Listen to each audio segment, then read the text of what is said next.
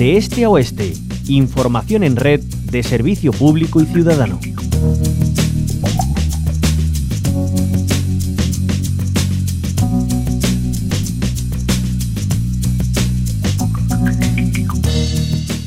Hoy volvemos a hablar de incendios, pero de lo que pasa después. Los efectos en el paisaje son obvios, naturaleza devastada y la pérdida de un patrimonio natural incalculable. Pero nos fijamos en la última advertencia de Greenpeace, alerta del peligro de contaminación del agua por lluvias en las zonas incendiadas. También demandan medidas para evitar este fenómeno. Profundizamos en ello con Mónica Parrilla, ella es responsable de la campaña de incendios de Greenpeace. Mónica, bienvenida a la onda local de Andalucía.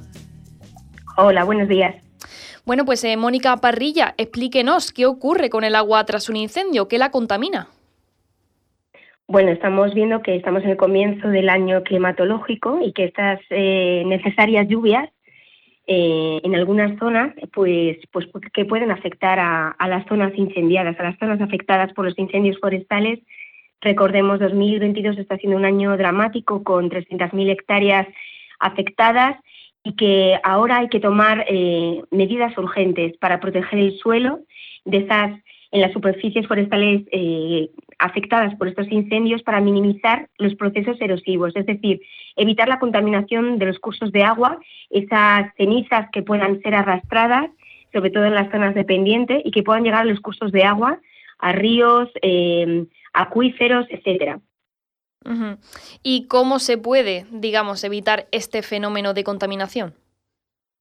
Bueno, pues para evitar que se produzca la contaminación de, nuestros recursos hídricos es eh, muy importante, eh, bueno, sobre todo, como, como siempre, ¿no? El, que haya presupuestos que garanticen eh, tomar medidas, en este caso urgentes, para, para, para los momentos post-incendio cuando llegan las lluvias. En este sentido, habrá que realizar pequeños diques, pequeñas construcciones em, perpendiculares a esa pendiente para, para, evitar, como decimos, la pérdida de suelo y frenar las, las correntías, que son los arrastres de agua que van a ir recogiendo esas cenizas y van a generar lo que llamamos chapapote del monte y, van a poder llegar a, formar eh, regueros y cárcavas que lleguen a estos cursos de agua. ¿no? Recordemos que España eh, tenemos un problema de, agua disponible, ¿no? Un problema de escasez de agua. Además, ese poco agua además está contaminada, tenemos un problema de contaminación de nitratos y arsénico, etcétera, y además mal gestionada, que el 80% del, del agua va a regadío de agricultura industrial, con lo cual es fundamental la protección de nuestro agua.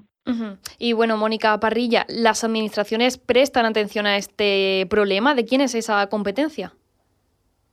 Bueno, efectivamente, la competencia autonómica y, y aunque se están dando en algunos eh, puntos y que están acometiendo medidas, desde Greenpeace lo que queremos alertar es la necesidad imperiosa de que la protección de nuestros bosques esté en lo más alto de la agenda política, en la que se den presupuestos que garanticen que se previenen eh, que, nuestros, nuestros, nuestras masas forestales, que son muy vulnerables a los grandes incendios forestales, sean eh, mucho más resilientes, que luego cuando ya han llegado las llamas, como en este caso y en este eh, fatídico año, luego después de las llamas seguimos viendo las consecuencias de los incendios, con lo cual se sigan fomentando recursos y fondos para garantizar la protección de nuestros bosques.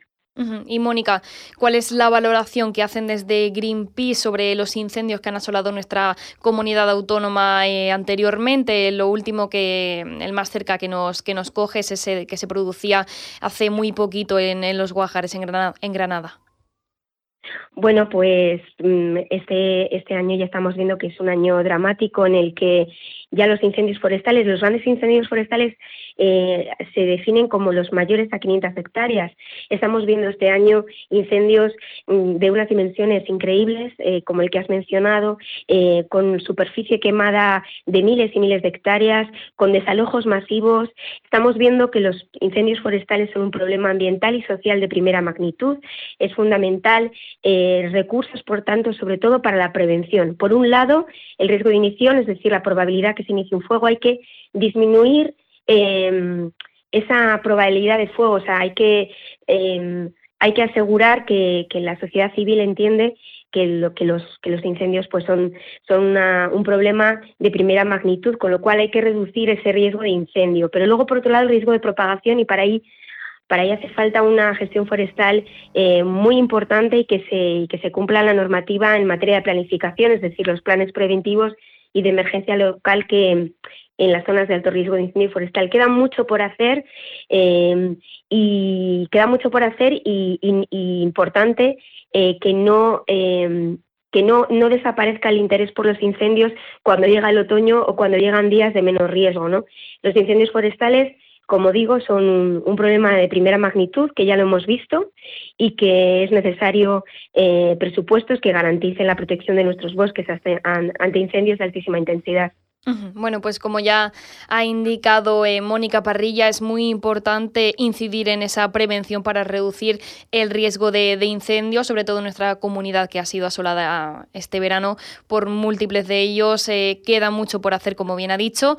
Y bueno, eh, hemos hablado además también del peligro de la contaminación del agua por lluvias en estas zonas que han sido asoladas por el incendio. Es un problema del que alerta Greenpeace y para ello hemos tenido con nosotras a Mónica Parrilla. Ella es responsable de la campaña de incendios de Greenpeace, Mónica. Muchísimas gracias por habernos acompañado. Muchas gracias.